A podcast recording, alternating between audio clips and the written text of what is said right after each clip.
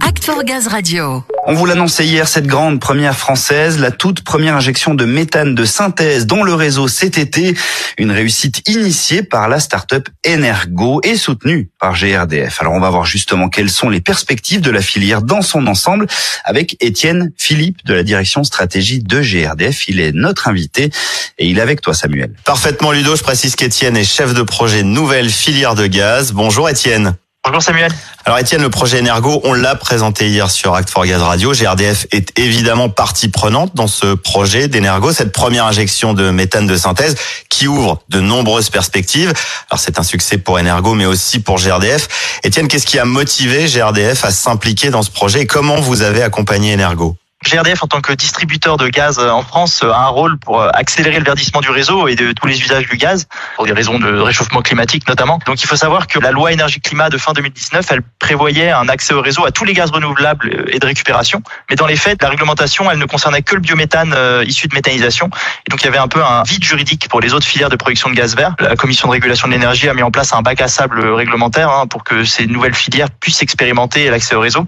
Et donc Energo, euh, la start-up Energo, avec son projet a été un peu incité par GRDF à candidater à ce bac à sable justement pour expérimenter l'injection euh, de manière pionnière. Une fois que Energo a reçu ses dérogations pour euh, injection, le rôle de GRDF euh, a été celui en tant que distributeur d'étudier les potentiels impacts au niveau réseau et au niveau des usages vis-à-vis de ce méthane de synthèse, donc qui contient un petit peu d'hydrogène résiduel.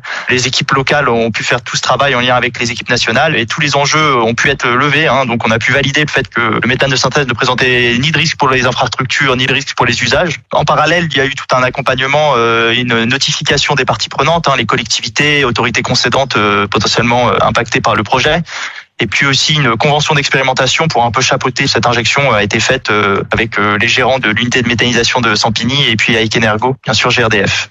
Étienne, on avait déjà parlé ici hein, de ce bac à sable et de cet appel à projet autour du Power to Gas, notamment avec la Biofactory de Paul Escar. Vous pouvez juste euh, nous rappeler les atouts de la méthanation et du Power to Gas, histoire de se rafraîchir la mémoire sur tous les avantages que ça peut apporter.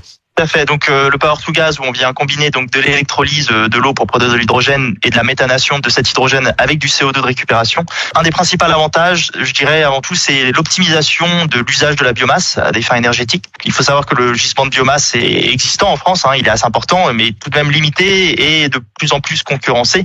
Et donc il y a un intérêt à euh, maximiser finalement la biomasse qu'on mobilise pour la production énergétique. Typiquement, quand on fait de la méthanisation, on n'utilise pas toute la valeur carbone, hein, car une partie du carbone et donc de l'énergie qui pourrait être euh, produite part dans le CO2. Et c'est tout l'intérêt de la méthanation, c'est qu'on vient valoriser euh, ce CO2 fatal qui est autrement euh, relargué aux petits oiseaux pour maximiser la production de gaz vert injectable dans les réseaux. Forcément, quand on s'adosse à un site de méthanisation, par exemple, on optimise aussi les coûts, parce qu'on vient mutualiser toutes les infrastructures gaz, donc le poste d'injection et puis tout le raccordement réseau, puis on bénéficie des usages existants du gaz à la balle. Et puis, à plus long terme, le rôle du Power to Gas, c'est vraiment un rôle d'équilibrage et de bouclage du système énergétique.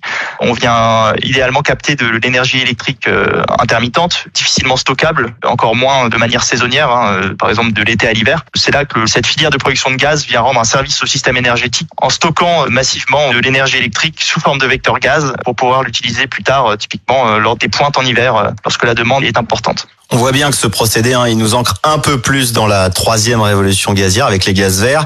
On sent un réel potentiel avec cette technique innovante.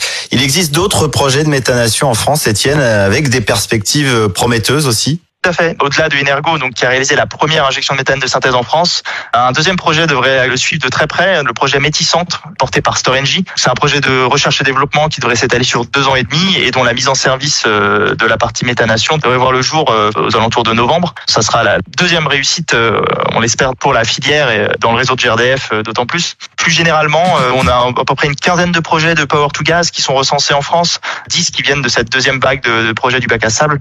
Donc c'est plutôt réjouissant de voir qu'il y a un vrai essor hein, euh, avec à la fois des projets de recherche et développement et des projets qui ont des volontés commerciales. Et puis si on tire le trait hein, plus à l'échelle vraiment nationale et le potentiel à 2050, le port to méthane pourrait représenter 50 TWh de production de gaz vert et ça s'inscrit dans un potentiel encore plus global de gaz vert de l'ordre de 400 TWh euh, à cet horizon 2050 en cumulant toutes les filières Donc de quoi pouvoir verdir la consommation à cet horizon, indépendamment de son niveau. après, bien sûr, les efforts de sobriété et d'efficacité énergétique. Et tout ça sans oublier évidemment la valorisation de la biomasse. On voit bien que la méthanation a de nombreux, nombreux avantages, beaucoup d'atouts et que la filière est en plein essor. On y reviendra très certainement sur cette antenne. Merci beaucoup Étienne. Merci. Oh oui, on y reviendra très certainement. Et si vous, vous souhaitez écouter ou réécouter l'interview de Vincent Simoneau, le directeur général de la start-up Energo, notre invité d'hier, eh bien, vous pouvez le faire à tout moment sur la page Act for Gaz.